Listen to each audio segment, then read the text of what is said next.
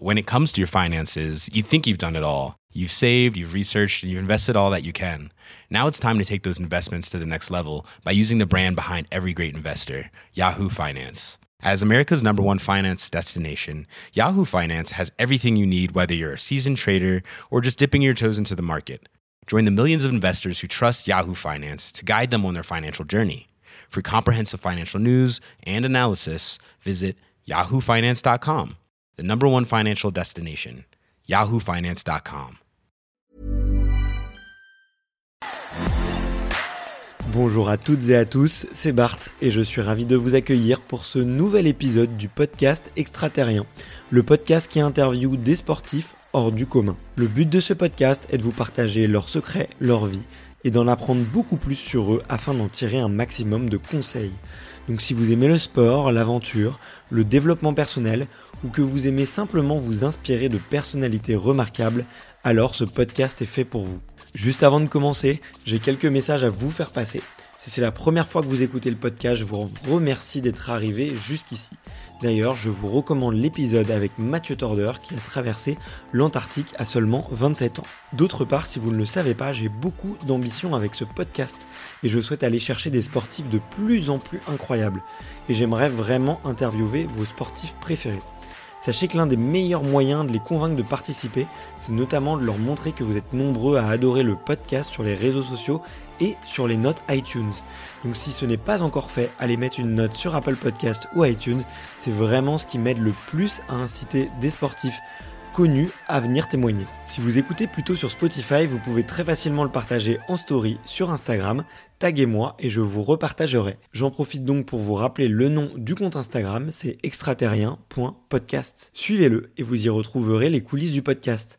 C'est aussi un excellent moyen de me faire vos retours et de me suggérer des invités.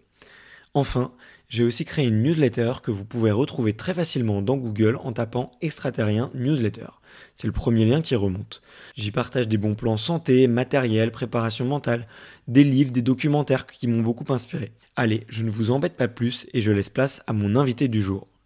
Eh ben c'est bon, on est en train d'enregistrer. Voilà, après le let's go, let's go, après le, petit euh, brief de départ.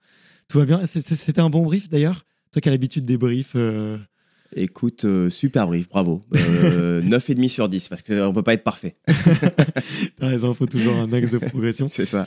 C'est important, euh, un brief avant une expé, avant, euh, avant un départ, soit sur une compète ou soit sur une course. c'est un moment important pour toi? Alors oui, c'est clair que c'est important d'être briefé, de savoir où on va, de savoir ce qu'on va y faire, de savoir un peu ce qu'on va y rencontrer. Mais moi, je sais que j'aime bien laisser une assez grande part à la découverte. Euh, je sais pour avoir partagé des experts avec d'autres personnes, notamment avec, euh, avec mon pote Damien Castera, avec qui on a fait pas mal de, euh, avec le projet Odyssea. lui, c'est quelqu'un qui se documente énormément avant de partir, qui lit beaucoup, qui, qui va vraiment chercher beaucoup d'infos et tout ça.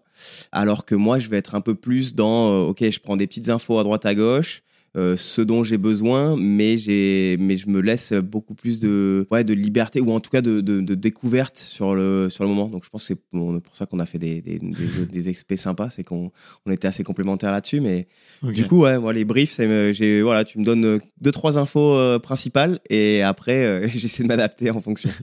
c'est quoi C'est ton intuition C'est ton envie de découvrir c'est Ouais, je pense que c'est ça, c'est laisser, laisser place à, à l'intuition et puis euh, laisser place à la curiosité, la découverte. Je pense je pense être quelqu'un d'assez euh, d'assez curieux, qui a une volonté de, de découvrir, de comprendre euh, et, tout ça. Donc et puis et puis de pas gâcher un peu l'effet de surprise qu'on peut avoir de pas trop en savoir avant pour pas trop se faire une image mentale aussi de ce qu'on va découvrir dans le pays qu'on va visiter ou des gens qu'on va rencontrer et tout ça. Euh, parce que parfois tu peux être soit agréablement surpris parce que ton image mentale était peut-être un peu moins belle que celle que tu vas découvrir. Ça peut être aussi l'inverse. Tu peux aussi euh, être un peu euh, voilà, te faire une image un peu utopique ou un peu un peu trop belle, un peu trop rose, et puis finalement ça va pas être à la hauteur de tes attentes. Donc moi je préfère me dire bah voilà je reste je reste ouvert à tout et, je prends l'expérience telle qu'elle vient. Tu, tu, sais si ça se travaille, tu vois cette espèce d'intuition, cette espèce de de curiosité ou, euh, ou c'est quelque chose de naturel, tu vois, pour toi et, Du coup, tu y vas et tu te poses pas de questions. Et en fait, c'est ça qui te donne de la force. C'est un peu l'inconnu et le fait de, découvrir. Pour moi, j'ai envie de te dire que c'est naturel parce que ça, j'ai toujours euh, plutôt fonctionné comme ça. Euh, D'autres vont pas fonctionner comme ça. Donc, je pense, je crois beaucoup au fait que il faut euh, s'écouter, quoi. Il faut faire comme on le sent soi-même, tu vois. Et, dans le, dans le sport, dans le monde de l'entreprise, dans plein de trucs, il faut, euh, là où les gens sont les meilleurs, c'est là où ils ont leur sensibilité, c'est là où c'est le, domaine dans lequel ils sont le plus à l'aise. Donc il faut pas aller contre nature, à mon avis. Il faut euh, juste. Euh, et après, est-ce que ça se travaille, ce côté intuitif? Je je sais pas, je sais pas. Enfin, c'est à proprement dit une intuition, ça se travaille pas trop parce que ça doit rester intuitif, ça doit rester spontané. Et donc, euh, mais il y a peut-être, euh, ouais, il y a peut-être des moyens de, de la, peut-être pas de, de, le travailler, mais en tout cas de la, cultiver. Est-ce que tu penses que ça va aussi avec euh, le fait de sortir de sa zone de confort, tu vois, avec justement pratiquer différents sports extrêmes, ça te, ça te fait sortir en permanence de ta zone de confort. Il y a toujours des imprévus, tu vois on va parler de snow, on va parler de voile, on va parler de surf euh, aujourd'hui, tu vois, et bien d'autres, parce que j'ai l'impression que tu es vraiment un touche-à-tout et du sport, quoi. Mais euh, est-ce que, tu vois, le, fait que de, toujours aller chercher des nouveaux sports, de toujours aller tester des nouveaux trucs, c'est aussi ça qui, te rend le plus à l'aise, tu vois, euh, sur la découverte, et que demain, si je te dis, bon, bah viens, on va se faire un glacier. Je sais pas, on va se faire l'Everest ensemble. Tu me dis, bah ouais, go, t'as pas peur en fait, parce que t'as déjà vécu plein de fois ce, cette nouveauté, quoi. Ouais, ouais, clairement, clairement, je pense que tu as raison. Euh, cette découverte euh, de nouveaux, enfin, en tout cas, cette volonté de découvrir des nouveaux sports, de découvrir des nouvelles disciplines, d'apprendre euh, des nouvelles techniques, des nouvelles pratiques, c'est clair que ça contribue à cultiver cette curiosité et cette, ce côté intuitif parce que bah, tu es obligé, voilà, parce que quand, quand tu apprends, bah, tu reviens un peu à, à, ce que tu as au fond de toi et tu es obligé de bah, d'écouter euh, tes sensations, euh, de faire un lien entre ton corps et ton cerveau. Euh, tu vois, c'est tout, tout doit s'activer assez vite. Donc oui, oui, clairement, de faire plein de choses différentes, ça permet de cultiver ça. Et alors, ça peut parfois paraître ou être contre-productif parce que tu vas moins te spécialiser dans une chose et que du coup, tu vas être un peu moins expert ou un peu moins bon dans un domaine précis. Mais par contre, euh, le panel, il est beaucoup plus large. Quoi. Parfois trop, des fois, je me dis, peut-être que là, il faudrait se spécialiser un peu plus, mais j'y arrive pas. Quoi. Tu te considères pas comme, euh, comme un expert? Si, dans, dans, certains, dans certains domaines, j'ai une, une expertise quand même. J'y ai passé un peu de temps, donc heureusement. Euh, mais oui, oui, non, c'est sûr moins que... que d'autres ou... Bah, mon, mon, domaine de prédilection, c'est le snowboard, c'est euh, un peu c'est la, la, montagne, mais même la montagne, j'ai une approche finalement.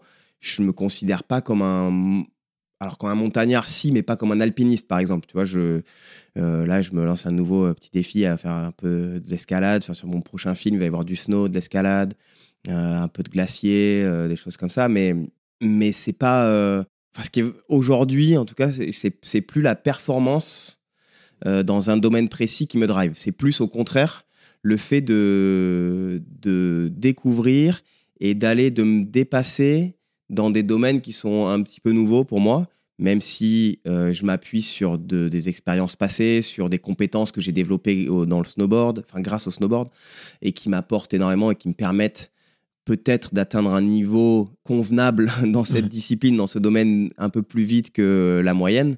Mais en tout cas, je sais que, par exemple, pour prendre l'exemple du, snowboard, je sais que mes années de performance, compétition, d'apprendre des nouvelles figures, d'être euh, vraiment dans, ce côté de d'aller chercher euh, le geste parfait, euh, le truc, c'est voilà, c'est je sais que c'est derrière moi. parce que je commence à vieillir aussi, hein, j'ai 37 ans et que mon corps, il, bah, même si je suis en pleine forme, je sais que j'ai moins les capacités de, subir de grosses charges d'entraînement et, euh, des grosses chutes et la charge mentale que la répétition, que l'engagement physique aussi demande et tout. Donc ce besoin de challenge que j'ai, parce que clairement je pense que je l'ai depuis toujours et que je l'ai trouvé dans le snowboard via la compétition, après via le surf, un peu dans le surf un peu de gros, dans la voile avec euh, voilà, un gros challenge, c'est euh, c'est plus bah, justement dans, dans, la multiplication des, des expériences et des, euh, des découvertes euh, de sports différents. Quoi. Donc c'est ça finalement qui te drive plus, c'est d'aller découvrir des nouveaux challenges et de relever des, des nouveaux, des nouveaux défis? Ouais, ouais, ça, ça me, ça me drive bien parce qu'en fait, euh, parce qu'en fait j'apprends à chaque fois. Et ce qui est génial, c'est que j'ai la chance de rencontrer des gens qui m'accompagnent, enfin qui sont experts dans leur domaine et qui m'accompagnent pour faire ça. Et donc j'apprends au contact de personnes qui sont euh, elles-mêmes expertes et qui mettent à disposition leur savoir. Et que tout le savoir que moi je peux avoir en snowboard, en montagne et tout ça, bah, j'essaie, enfin, ça, me, ça me plaît aussi de, le partager. Enfin voilà, c'est vraiment un, échange quoi. Sur, sur la partie voile, on y reviendra probablement, mais, mais l'échange avec Stan Turé qui m'a emmené faire la Transat Jacques Vabre, euh, bah, clairement ça s'est fait comme ça parce que lui c'est un passionné de, de snowboard depuis qu'il est tout gamin. Et c'est ça qui nous a connectés en fait, c'est qu'on s'est rencontrés et de suite, euh, lui, il était à fond euh, et, je le faisais rêver parce que je faisais du snowboard et moi, il me faisait rêver parce qu'il faisait de la course au large. Donc, euh, et derrière, bah, c'est juste que il y a un échange de, de compétences, d'expériences, d'histoires, de d'approches.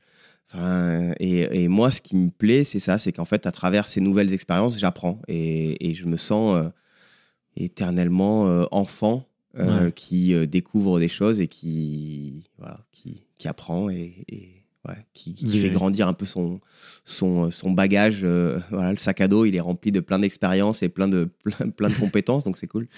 Mais tu vois, ça me parle beaucoup ce que tu dis, parce que tu vois, moi j'ai mis du temps avant de comprendre que ce qui effectivement me drivait, c'était d'apprendre des nouvelles compétences, de relever des nouveaux challenges, relever des nouveaux défis, tu vois.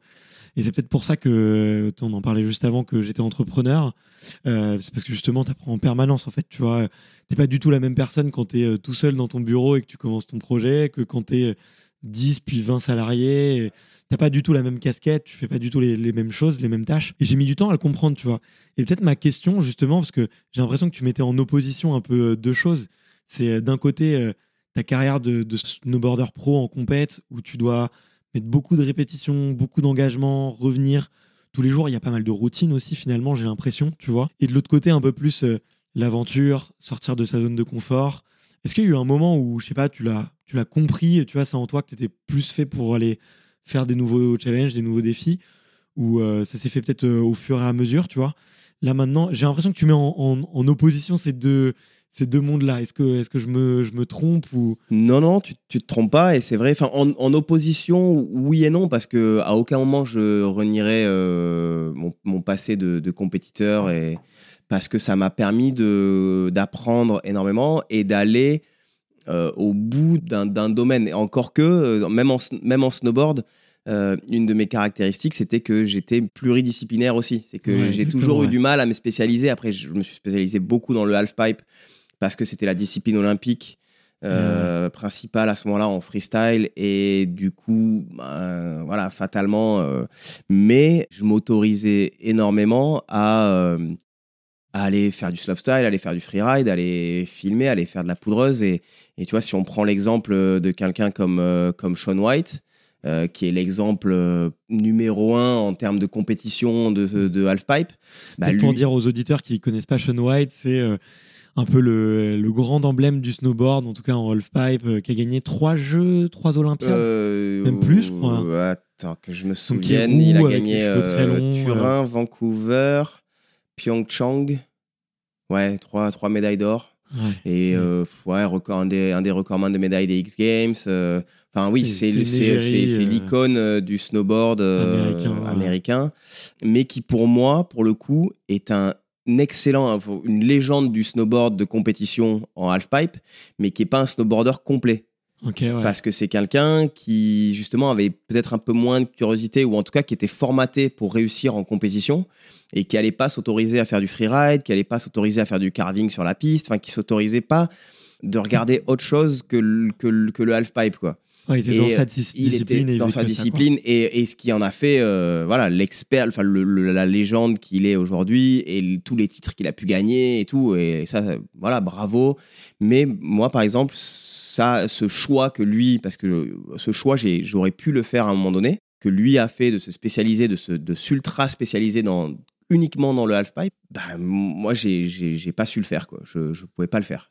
Donc je l'ai fait un petit peu, mais, euh, mais pas totalement. Et même par rapport, voilà, le surf, c'est que, c'est que j'aurais pu, à un moment donné, euh, j'aurais peut-être dû aller vivre aux US euh, ou faire, voilà, faire les, les, les hivers de l'hémisphère nord en, Europe, enfin, en tout cas dans l'hémisphère nord pour suivre la neige, et puis partir dans l'hémisphère sud vivre là-bas l'été en Australie ou en Nouvelle-Zélande pour continuer à m'entraîner à fond et tout, bah ça, je ne pouvais pas le faire parce que j'étais attaché à vivre dans le sud-ouest de la France, dans le Pays Basque, et pouvoir aller surfer quand je revenais de mes compètes. et voilà, j'avais ce côté-là aussi où, où j'avais besoin de cet équilibre-là, quoi. Et que c'était, c'était pas possible autrement. J'adore ce que tu me dis parce que tu vois, on, dans le sport de haut niveau, on fait souvent la. Et c'est pareil aussi dans l'entrepreneuriat, mais on fait souvent louange à la routine, à la répétition, à ok, si tu veux performer dans ce sport, ne fais que ça et, et va pas trop chercher ce qu'il y a ailleurs. Et c'est vachement complexant, tu vois, pour les personnalités euh, un peu comme, euh, comme nous, tu vois, qui, peuvent être un peu plus curieuses, qui ont besoin d'aller tester des, nouveaux challenges, des nouveaux trucs. Tu vois, là, je sais que dans une semaine, je vais faire du kayak, j'en ai jamais fait, je suis, je suis trop saucé, je suis trop comme un gamin. Je me dis, mais, mais ça va être trop bien, je vais me régaler, tu vois. Alors que euh, je pourrais avoir effectivement mon moi, justement, les, gens qui m'entourent qui me disent Mais voilà, tu t'es fixé un défi euh, cette année sportive, c'était de faire ça, pourquoi tu me mets entre parenthèses pendant deux semaines, tu vois? Euh, et, tu vois, je sais qu'il y a beaucoup de, jeunes, tu vois, qui, écoutent ce podcast et qui sont dans les filières de performance. Et c'est vachement décomplexant, tu vois. C'est rafraîchissant ce que tu dis pour, euh, pour eux, je pense, parce que on doit souvent leur bassiner, tu vois, voilà, il n'y a que ton sport, il n'y a pas les études, sois pas curieux de ce qu'il y a à côté. Et moi, j'ai l'impression que je te vois un peu comme un curieux, un touche-à-tout. Et en fait, tu as réussi à, déjà à te faire kiffer dans tous ces domaines-là. et en plus, atteindre un, un, gros niveau, quoi. En tout cas, à, être parmi les, les, performeurs, quoi. Donc. Euh, ouais, ouais, ouais. Bah, euh, c'est, c'est, gentil. Après, j'espère. Euh, oui, enfin après mon, mon parcours, c'est clair qu'il est, il est, il est peut-être un peu atypique de ce point de vue-là, mais c'est vrai aussi que le sport de haut niveau actuellement, alors, je vais me référer plutôt au, sport, vraiment que bon, je suis un amoureux de sport, de tous les sports, hein, et j'ai eu cette chance-là. Je pense que tout ça, ça vient aussi du fait que euh, j'ai une famille très sportive euh, et que tout gamin, enfin, euh, je crois que j'ai fait un an de club dans quasiment tous les sports qui existent. C'est-à-dire que, alors, j'ai jamais été, voilà, mais j'ai fait du foot, du rugby, du tennis.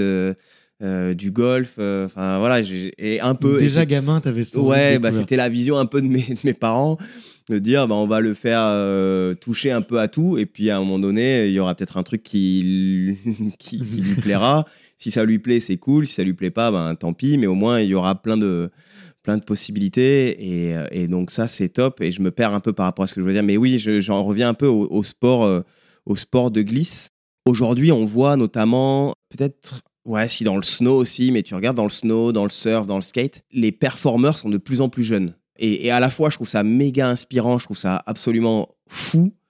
Et d'un autre côté, ça me fait un peu peur parce que tu as l'impression que le choix que moi j'ai dû faire à l'adolescence, enfin de façon assez tardive, en fait, moi j'ai eu, j'ai commencé à être sur la scène internationale et commencé à gagner des, des coupes du monde, des titres euh, mondiaux, des choses comme ça, être sur le tour à 20 ans. Enfin, j'avais peut-être fait une ou deux Coupes du Monde un peu avant, vers 18, 19, mais ça a vraiment, j'ai commencé à vraiment euh, exploser à 20 ans. Donc voilà, tu as l'adolescence qui est passée, tu commences à être un adulte, tu commences à pouvoir faire tes propres choix et tout. Donc euh, voilà, aujourd'hui, les choix que moi j'ai dû faire à, 18, 20 ans, ils se posent aux gamins, enfin, et du coup aux parents qui ont 10 ans. Je le vois dans le surf, notamment chez les filles, dans le skate. Si tu regardes le podium des derniers JO de Tokyo en skate, chez les filles, il n'y en a pas une qui a plus de 15 ans.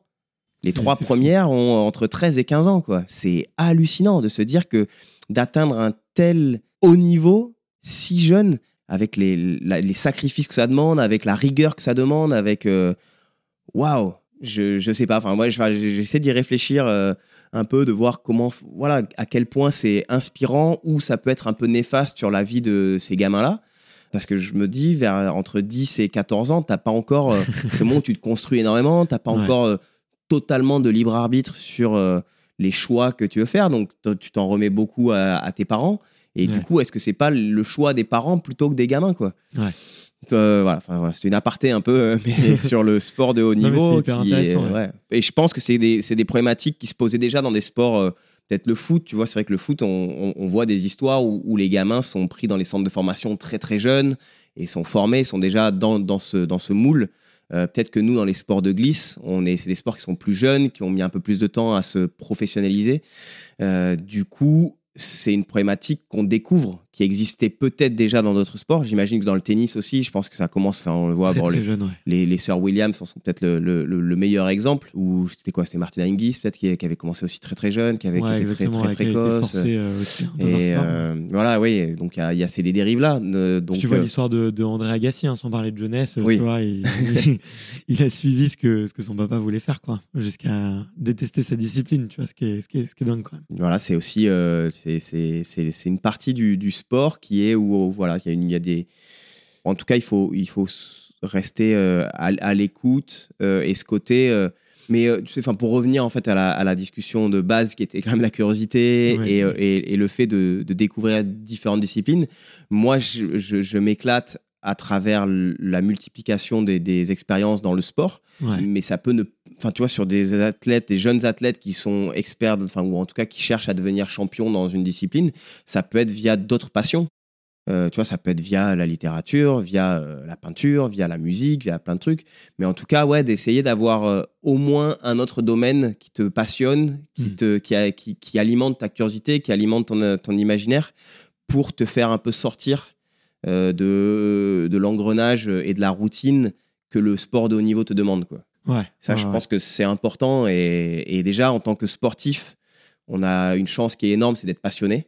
Ouais. Ça, dans Mhm. la vie, je trouve que c'est une chance inouïe parce que ça permet d'avoir un, un chemin euh, presque tout tracé. Parce que tu sais que quand tu as, quand, quand as une passion, que ce soit le sport ou autre, ben, tu vas tout mettre en place pour que tous tes choix dans ta vie soient euh, au bénéfice de cette passion. Et ça, c'est énorme parce que ça te permet de déjà euh, pas te poser trop de questions. enfin, ou en tout cas, peut-être moins que. Ou en tout cas, d'av- d'avoir que le matin, tu te lèves, tu fais Let's go, trop bien. Aujourd'hui, euh, je vais faire du tennis. Aujourd'hui, euh, je vais lire euh, trois bouquins. Aujourd'hui, je vais composer de la musique. Aujourd'hui, je vais faire n'importe quoi. Mais ouais, c'est une chance, quoi. Et je pense qu'en en tant que. Voilà, pour tous les, les- Je pense que tous les sportifs qui nous écoutent, c'est à des degrés de passion ou d'implication différents.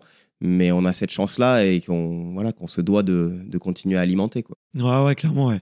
Mais j'avais, j'avais lu, euh, tu vois, là récemment, un bouquin sur justement l'apprentissage et tout. Une des choses qui revient, et je me demande à quel point ça peut y avoir des parallèles dans le sport, mais c'est que tu peux prendre une discipline et la faire s'exprimer de plein de manières différentes. Et, euh, et c'est un peu, tu vois, je te, prends un exemple. Imaginons, tu es, disons, euh, passionné de peinture. Tu vois, euh, là, voilà, il y a des tableaux autour de nous. tu es passionné de peinture, bah, tu peux à la fois peindre, mais tu peux aussi faire des vidéos pour expliquer l'histoire de la peinture ou les techniques de la peinture. Tu peux écrire des bouquins là-dessus. Tu peux euh, donner des, cours de peinture à des gens. Tu vois, tu peux, à partir d'une discipline, tu peux le faire de plein, plein, plein, plein de manières différentes. Et j'ai l'impression que peut-être un peu dans les filières un peu de performance, on, on creuse pas assez ce domaine-là. Tu vois, de dire, OK, tu es un expert, tu veux performer euh, dans ton sport, mais est-ce que, en fait, pour progresser, ça peut être intéressant en fait d'explorer ta discipline par des contre-pieds. Et moi, ce que je trouve euh, hyper cool dans, dans ce que tu fais, c'est que ouais, y a des, tu arrives à faire des passerelles entre différentes choses. Et puis tu développes aussi un gros côté artistique, tu vois, sur tous les films que tu sors, les, les, docu- les documentaires et tout, qui fait que tu prends du recul par rapport à ta discipline. Et je trouve que t'en, enfin, je pense en tout cas que tu emmagasines plein, plein, plein de choses par rapport, euh, par rapport à ça, quoi. Donc, euh, et c'est un truc que tu, tu prends du plaisir justement à faire, euh, à organiser une expé, à écrire un film, à, te dire, euh, voilà, bah là, on, a envie de faire passer telle émotion et développer un peu le côté artistique, parce que c'est, il y a un côté très artistique aussi, tu vois, dans les disciplines de, beaucoup de sports extrêmes, tu vois, il y a- un côté très, tu es sur un sport de jugement, euh, tu vois, il, faire des belles figures, il faut du style. Ça t'a permis un peu de transcender ce côté artistique, de, faire des, films ou, d'être un peu du côté média, on va dire?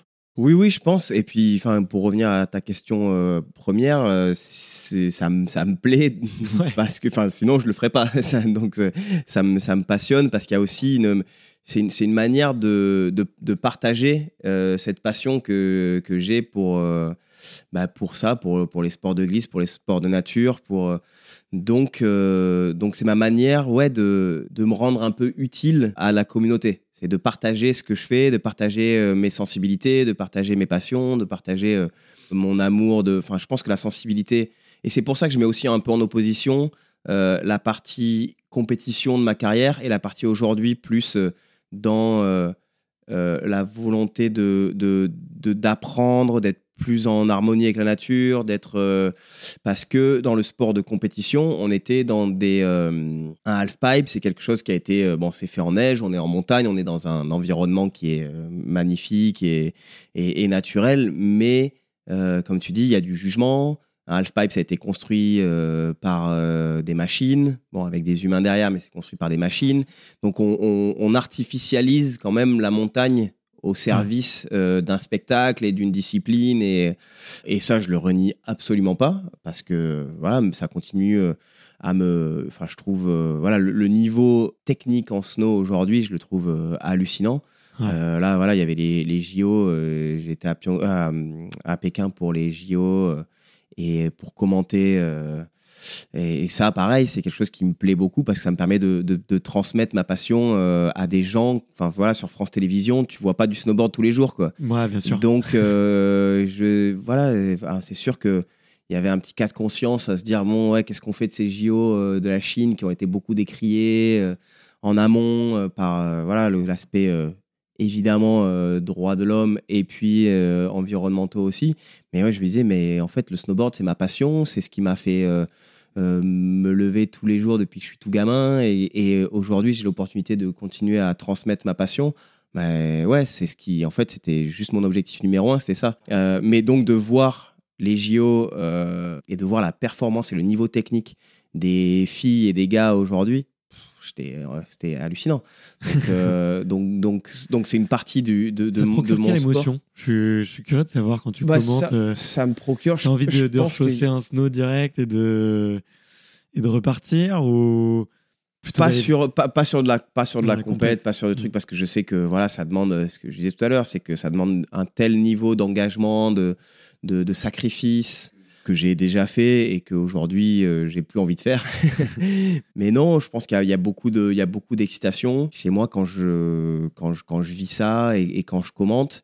Et puis il y a, il y a ce côté, euh, ouais, de, transmission vraiment. J'ai, vraiment envie d'essayer de, faire vivre ce que je ressens euh, à travers mes commentaires et essayer de, de faire en sorte que les gens aient envie d'en voir plus ou aient envie de s'intéresser à ce milieu, pas que par la performance, pas que par les que par euh, le spectacle qu'ils voient, mais aussi par les histoires, par euh, les histoires un peu humaines. C'est essayer de, de raconter, euh, parce que tout, bah, chaque, chaque sport, hein, mais, mais je crois que dans les sports de glisse, particulièrement, il y a quand même un lifestyle qui va avec. Tu vois, il y a tout, on parlait tout à l'heure d'art, de, musique, de tout ça. Ben, je pense que dans la, board, ce qu'on appelle la board culture, c'est clairement ça. Il y a, il y a, il y a tout un. Voilà, il y a, il y a des codes que certains sports classiques ont eu du mal ou ont du mal à comprendre. Et quand le snowboard, quand le skate, ben là, est arrivé. Bon, après, le snowboard, fait, ça, fait, ça fait quand même quelques années, c'était arrivé en 98. Mais il y a eu euh, plein de controverses sur l'arrivée du snowboard au JO. Il y a la légende euh, du snowboard et celui qui gagnait tout à l'époque, en 98, qui s'appelle Terje Akonsen, un Norvégien qui était euh, vraiment le, le boss des boss à ce moment-là, qui a boycotté les JO parce que c'était. ouais, parce que pour lui, c'était c'était géré par, euh, par la Fédération internationale de ski. Et donc, euh, bah, pour lui, c'était euh, se travestir que rentrer dans le circuit FIS, qui est la Fédération mmh. internationale de ski, du coup.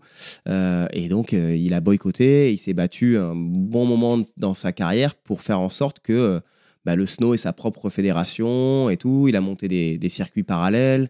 Euh, il s'est beaucoup battu. Alors que c'est un mec qui est absolument, enfin, c'est un super footballeur. C'est un mec qui est passionné de, sport en général. Et je pense que pour lui, ça a dû personnellement lui coûter de faire une carrière aussi riche sans aller au JO. Donc c'est que ses convictions étaient tellement fortes que. Mais euh, voilà.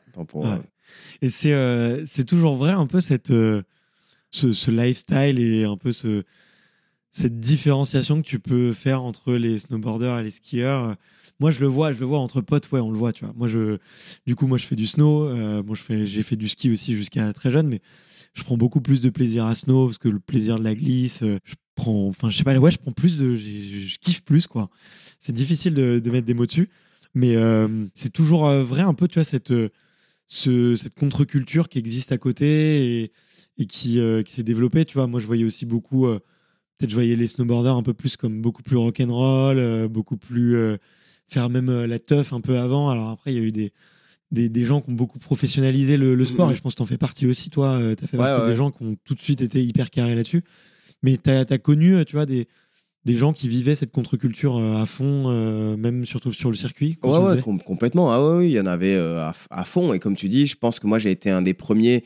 Et d'ailleurs, ça n'a pas forcément été évident à des moments de ma carrière où, euh, bah, ou même dans, dans, dans mes potes, c'était. euh, Enfin, moi, j'étais clairement le plus sérieux, celui qui voilà, se fixait des objectifs. Et, euh, et ouais, ah ben Mathieu, euh, c'est complètement quoi. C'était, tu vois, c'était. et j'avais ce côté-là. Et, et à ce moment-là, dans le, la, la construction, euh, enfin voilà, dans l'évolution du snowboard et tout, c'était euh, c'était un peu mal vu quoi. Tu vois, c'était cool de, de faire la fête et de faire la compète le lendemain quoi, et d'arriver un peu, euh, enfin tu vois, et de et d'avoir un peu moins de rigueur et tout. C'était c'était c'était c'était cool, ça faisait partie du lifestyle et et, euh, et moi c'est pas totalement comme ça que je voyais les choses. Euh, faire la fête après la compète, euh, voilà, que t'aies gagné, perdu, quoi, tu, on s'en fout. Essayer de passer un moment avec les potes. Mais avant et de.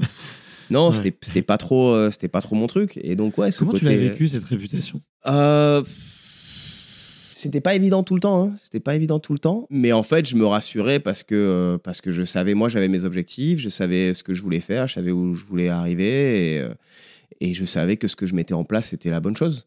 Euh, et sur le long terme, ça m'a plutôt donné raison. Euh, c'était une, ouais, c'était deux choses. Toi, tu avais une vision un peu plus court terme ou soit une vision un peu plus long terme. Et, et moi, je, sais que c'était plus, euh, plus à long terme. Et, mais, mais ouais, ouais, c'est clair que c'était. Ouais, il y a eu des moments de. Un peu, mais même au- avec des potes assez proches avec qui j'étais en sport-études et tout.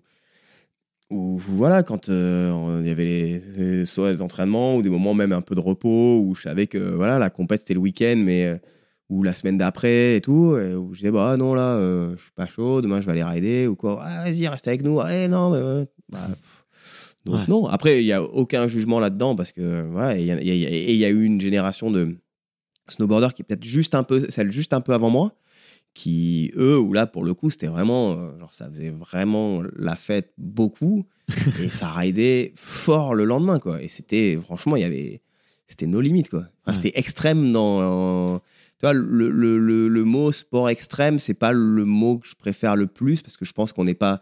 Hmm. Enfin, tu vois, tu peux mettre. tel- Il y a tellement de choses qui sont extrêmes, c'est que quand tu pousses euh, ton niveau de de- d'expertise, de, performance dans un, quelque domaine que ce soit, c'est extrême. Euh, nous, c'est peut-être plus parce que c'est dans un milieu naturel où le, cadre de jeu, euh, bah, c'est pas un terrain de tennis, c'est pas un terrain de foot où là tu connais les règles. Là, c'est c'est une montagne qui est en permanence euh, en train de changer, qui, euh, où tu connais pas toutes les règles du jeu, ou, en- ou avec euh, dans l'océan et tout. Il y a, Et, enfin, il y a un ça. élément, quoi. Il y a un élément euh, qui est vivant, quoi. Et moi, c'est ça qui me plaît aussi, c'est qu'en fait, on, on peut gérer une partie des règles du jeu, mais pas toutes. Et il y a une partie des règles du jeu qui te sont imposées au moment où tu es en train de jouer et où tu dois t'adapter. Donc ça, je trouve ça assez cool. Mais pour revenir, ouais, sur cet, aspect-là, de, de, de- de cette contre-culture où, bah, ouais, ouais, on l'a gardé. Alors aujourd'hui, euh, c'est vrai qu'il y a eu cette différence. Bon, il y a le ski freestyle qui s'est développé en partie grâce au snowboard, donc qui s'est inspiré une- d'une partie de cette culture euh, board culture, Euh, donc qui a, mais avec ses avec ses propres codes et aussi avec l'ADN aussi avec l'historique du ski alpin, donc un peu plus sérieux et tout. Donc je pense que les skieurs freestyle et tout ont amené ce côté sérieux qui, bah, qui a peut-être inspiré à un moment donné les snowboarders qui a fait ah ok eux ils s'entraînent euh, quand même un peu plus que nous et puis on voit que là ils vont ils vont un peu plus haut un truc bon on va peut-être revoir un peu les choses on va peut-être euh, réfléchir un peu différemment il y a une Euh, petite compète à vouloir se tirer vers le haut et peut-être Ouais, faire ouais, des- clairement, je pense. Mais il y a toujours eu. Après, moi, je. Bon, le, le- le ski, le snow, on a, on a souvent. Ça s'est souvent chambré. euh, ça s'est souvent. euh, euh, euh, gentiment tiré dans les pattes et, et, c'est- et ça continue un peu plus, même si les passerelles, elles sont, elles sont beaucoup plus euh, faciles à trouver aujourd'hui. Par rapport à, à la culture de façon générale, c'est aussi euh, intéressant parce que fait, toute cette culture, toute cette board culture, elle est rentrée quand même dans, dans les codes sociaux et généraux aujourd'hui. Enfin, tu vois, même si c'est. euh, bon, on a, on a le snowboard et le surf d'un côté qui sont plutôt euh, des sports de nature, à, l'inverse du skate qui est plus un sport urbain, même si on partage énormément de, valeurs communes. Mais tu regardes aujourd'hui, tu regardes des pubs euh, n'importe où, euh, les codes euh, du skateboard sont partout. Enfin, Donc tu sais plus à quel, enfin où est, où sont les, valeurs originelles et où sont celles qui ont qui sont été réappropriées par la société, par la mode, par par, enfin tu vois, tu as même des marques de luxe euh, qui font des voilà, qui font des collabs avec des marques de skate, avec des marques de surf, des trucs. Enfin, d'un côté tu te dis waouh, on est un peu en train de perdre notre identité, on est en train de perdre justement ce côté qui c'était notre identité d'être euh, d'être euh, voilà d'être une communauté un peu différente ou un peu à part avec nos codes un peu à part. Et aujourd'hui ça on a été un peu phagocyté par enfin ces codes ils ont été rattrapés, mangés un peu par par, par des acteurs plus gros. Donc d'un côté, ça fait un peu peur, et puis d'un autre côté, tu te dis bon bah voilà, c'est une évolution. Enfin, c'est cool, c'est qu'en fait, on, ce qu'on fait, c'est aussi pour inspirer les gens à faire ce qu'on fait ou à aimer ce qu'on aime, à, à, être inspirant. Et donc d'un côté, c'est une réussite. Après, il faut le faire de façon un peu un peu mesurée quoi. c'est là où c'est où c'est un peu chaud quoi. Ouais, ouais, bien sûr, bien sûr. Mais non, mais tu vois, moi je trouve ça fascinant, tu vois, justement les les histoires, tu vois, de, de ces contre-cultures-là, tu vois, tu peux retrouver. Il y avait un film que j'avais vu, c'était. Euh, c'était City, The Lord of Dog. Non, The Lord of Dog. Lord of Dogtown. Lord, Lord of, Dogtown, pardon, ouais, bien sûr. Tu vois, où il y a toute la culture du skate et tu la comprends, en fait, euh, euh, qui est un peu fou, tu vois, ce film, ou qui peut paraître un peu contre nature. Et, et il y a eu la même chose dans le snow aussi, tu vois, avec des, super beaux films où tu vois toute cette contre-culture qui se crée. En fait, c'est un peu les mêmes personnes et faut vois, si on, s'en tient à, l'aspect un peu moderne qu'on connaît des, des board sports euh, originels, donc euh, en gros, c'est le, surf un peu qui, a commencé. Quand, euh, et puis quand il n'y avait pas de vagues, ils ont commencé à mettre des, roues sous, sous, leur board et essayer de skater. Et quand il neigeait, de commencer à glisser sur la neige et, et le snowboard est arrivé. Donc voilà, si on de façon, si on simplifie un peu le, la création, et donc c'est ce noyau-là du, surf, skate, snow qui a permis l'évolution euh, derrière. Donc, euh, donc, et c'est pour ça que ces trois, ces trois sports-là, si on les appelle sports, à ce moment-là, on les appelait pas sports. Aujourd'hui, c'est des sports parce que les, les, trois sont olympiques. c'est assez ouf. À ce moment-là, c'était vraiment un lifestyle parce que, comme tu dis, euh, et dans, dans, le film, ça se retranscrit bien, c'est que c'était une passion absolue. Et donc, tout était. Euh, les, gars n'étaient drivés que par euh, cette volonté de surfer, skater ou snowboarder. Quoi. Et donc, euh, voilà. Et, et, quel que soit le. à, n'importe quel prix. Ouais. Et donc, au prix de se faire dégager des piscines, enfin, d'essayer de trouver des piscines vides pour skater et de se faire dégager, au prix de de ne de, pas avoir de thunes et de devoir dormir dans la rue, au prix de. Enfin, tu vois, des, des histoires dans le surf où, où les, les, mecs passaient de la drogue dans les bords de surf euh, pour pouvoir voyager. Donc, euh, ils prenaient de la drogue d'un côté, ils voyageaient, ils la vendaient de l'autre pour pouvoir rester en Indonésie pendant, pendant 4 mois et surfer des vagues parfaites.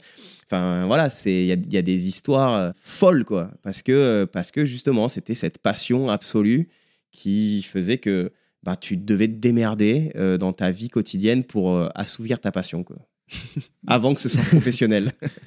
Comment tu l'as découvert, toi, cette passion? Euh, Moi, c'est clairement euh, familial. Hein. C'est une transmission euh, de famille. Il y avait cette contre-culture dans la famille?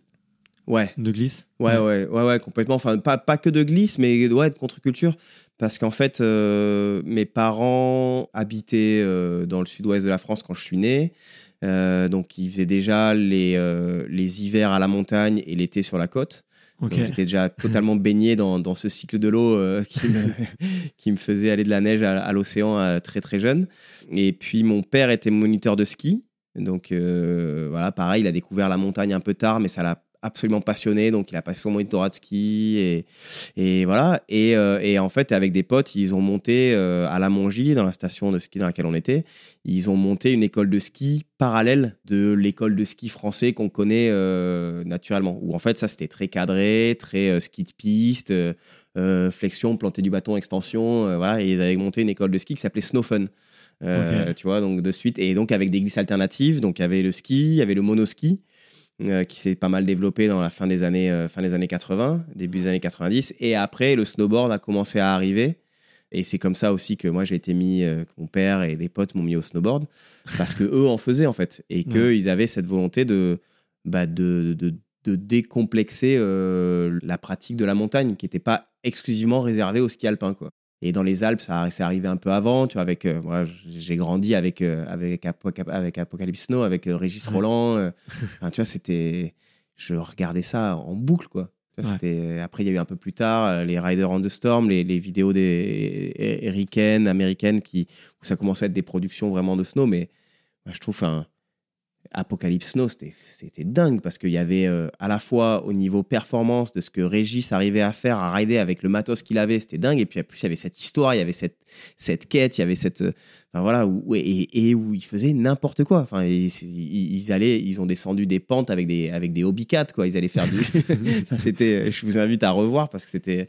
Franchement, c'était tellement innovant. C'était, je crois que le, le premier volet est sorti en 84 ou en 85 c'était euh, ouais, c'était vraiment vraiment innovant, à la fois dans les prises de vue, à la fois dans les pratiques, à la fois dans enfin c'était complètement délirant quoi, c'était loufoque et délirant. C'est ça toi qui te donne envie? C'est ces, ces images là, c'est cette ambiance là d'aller découvrir et de tester des nouvelles choses euh, complètement folles? Ouais, c'est ce qui me ce qui me fait marrer ouais. Ouais ouais.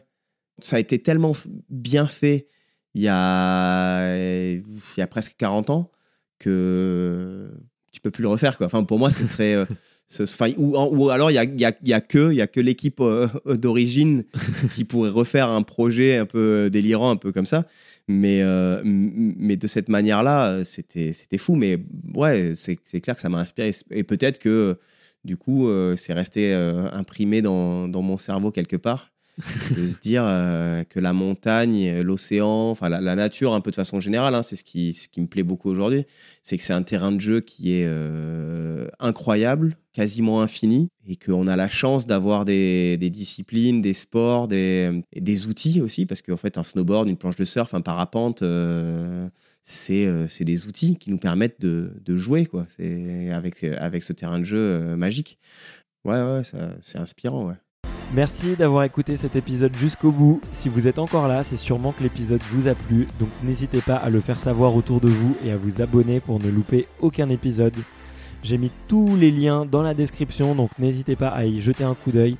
Et sinon, moi je vous dis à la semaine prochaine pour une prochaine interview. Ciao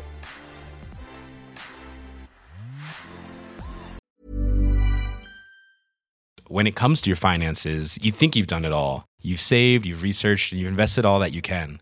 Now it's time to take those investments to the next level by using the brand behind every great investor, Yahoo Finance. As America's number one finance destination, Yahoo Finance has everything you need, whether you're a seasoned trader or just dipping your toes into the market. Join the millions of investors who trust Yahoo Finance to guide them on their financial journey. For comprehensive financial news and analysis, visit yahoofinance.com, the number one financial destination, yahoofinance.com.